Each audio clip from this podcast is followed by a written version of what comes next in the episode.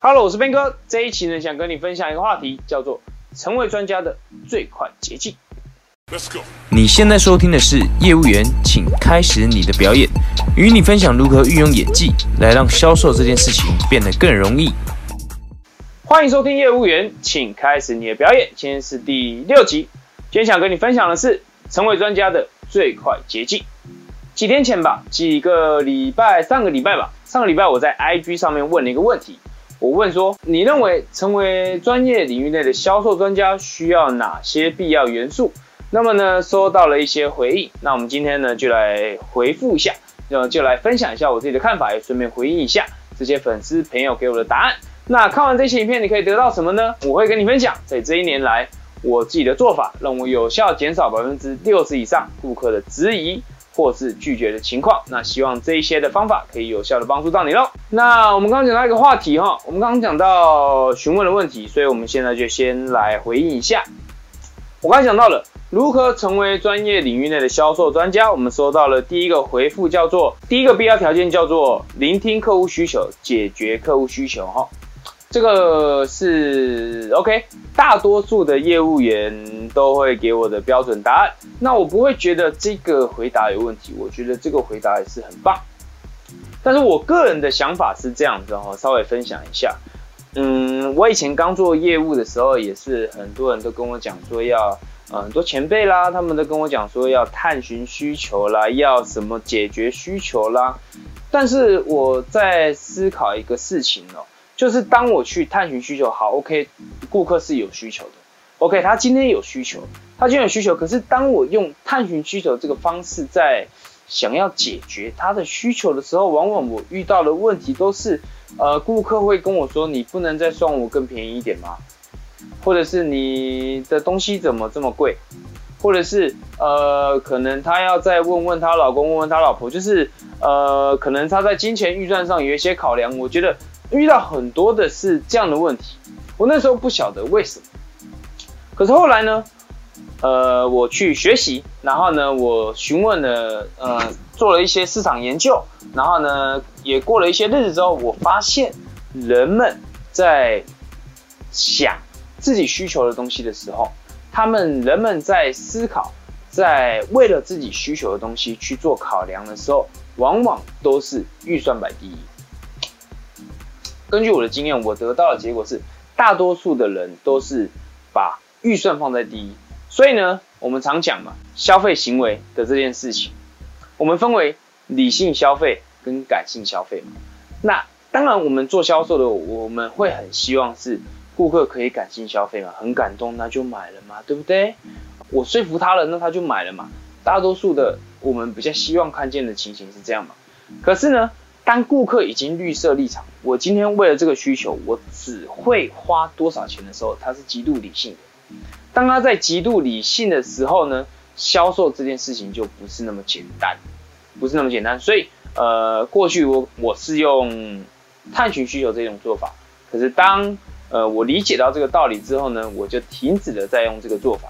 那当然，我相信，嗯，专家他是会探寻需求是没有错啦，但是我个人是。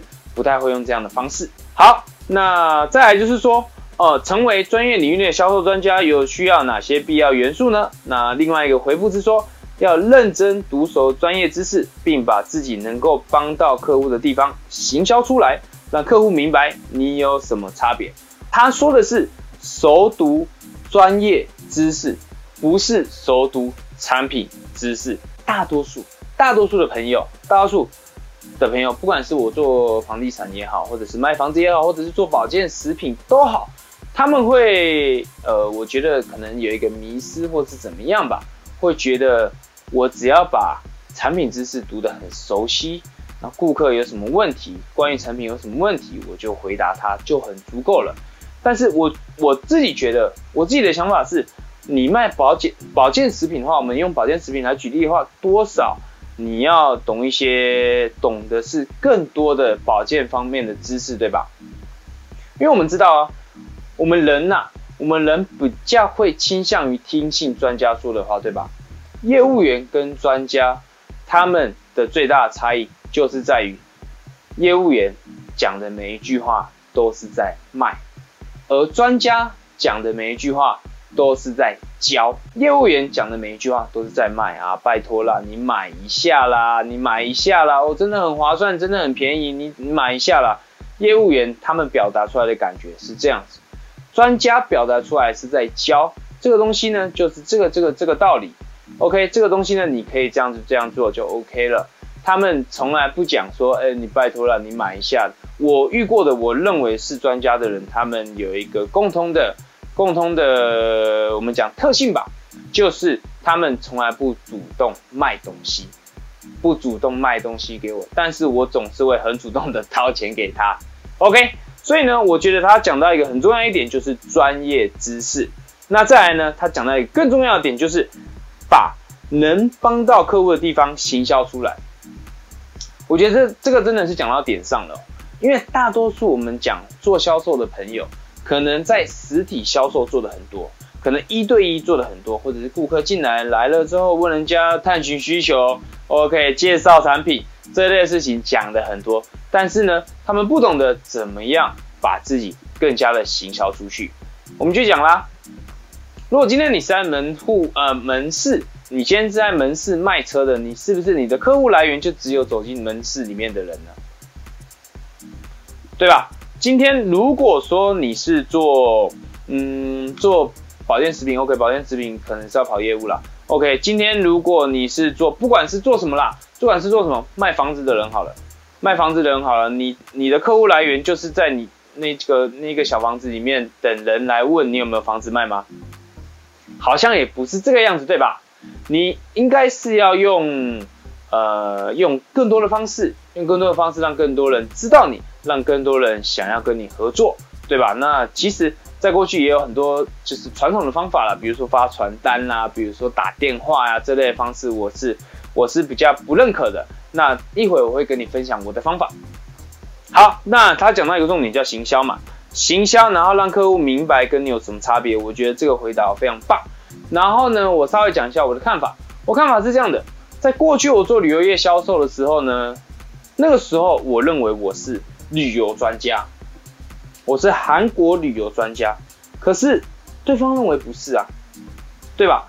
站在顾客的角度，他跟我认识不过也就几个小时，甚至几天，通了这个电话，OK，他问了问题，他问了问题，OK，我回答他，我解决了他的需求。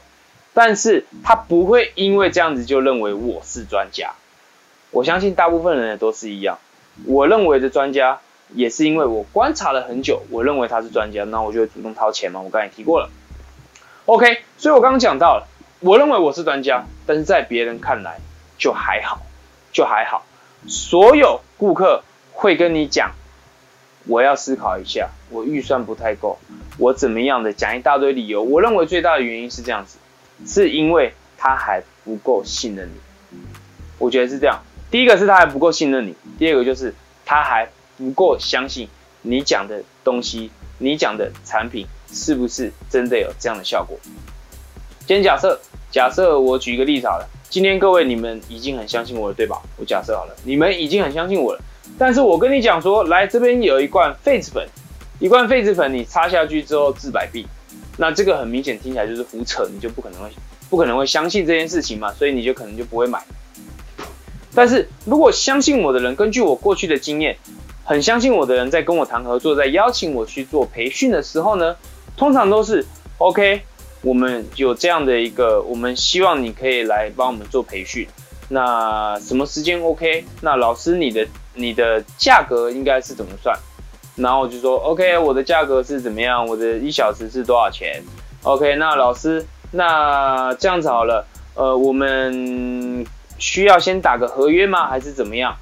就是呢，在我过去的例子当中，这一年来，这一年我在用了这个方法之后，我接到的客户已经很少在跟我讲说我的价格很贵，要可不可以再思考一下？已经很少遇过这样的情况的，都是为什么会有这样的情形发生？就是因为。顾客认为你值这个钱嘛？顾客认为你的服务值这个钱嘛？那这个东西要怎么做到呢？很多的，我们先讲错误的示范。呃，很多我们讲做业务的朋友，他们会认为是说，认识我只要去一些社交场合，比如说去青商会啦，比如说去狮子会啦，比如说去福人社，跟人家交换名片就等于认识，认识不等于信任，好不好？我的想法是，认识并不等于信任，要信任你，所有做生意的基础都是建建都是建立在信任之上，所以认识不等于信任。OK，这是第一点。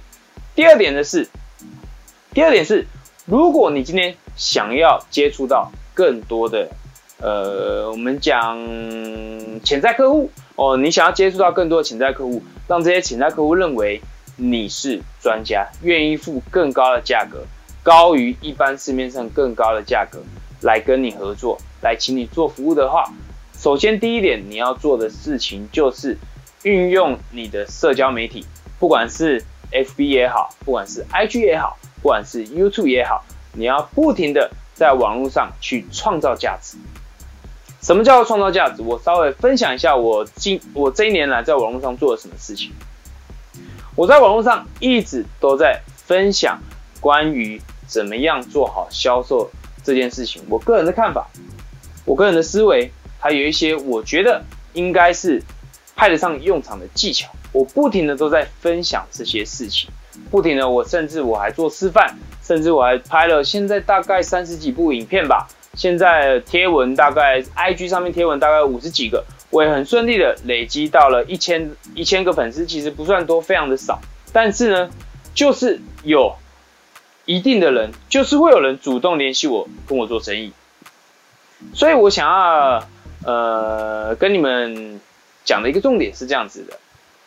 做内容不用去在意战术，但是如果你是从事销售的朋友，你又想行销自己，让自己变成那个别人眼中的专家，让自己在和别人做销售的时候，不要再有这么多的拒绝，让自己可以被顾客信任，顾客的完全的信任你，可以听进去，可以相信你说的每一句话的话，你必须要在网络上去创造价值，用这些价值作为你的内容基础。内容基础来，嗯，来怎么讲呢？来在顾客的心中去怎么讲呢？建立他的信任感吧，建立他的信任感。所以呢，今天我想要跟你分享的是，成为专家的最快捷径。你不用去考博士，你也不用上电视，你也不用，嗯，应该差不多这样啦。哦，你你需要做的就是在 IG，就是在脸书，就是在 YouTube 去。创造价值，去创造价值。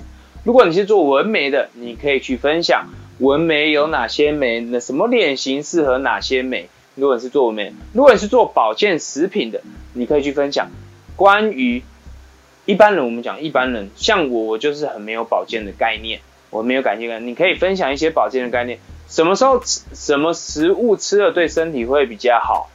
什么大蒜啦，什么每天早上运动几分钟，或者是睡前喝一杯牛奶帮助睡眠，这些你可能认为这些哦，这些不是应该的人都知道吗？不，不要有这样的想法。这个世界不知道的人永远比知道的人多。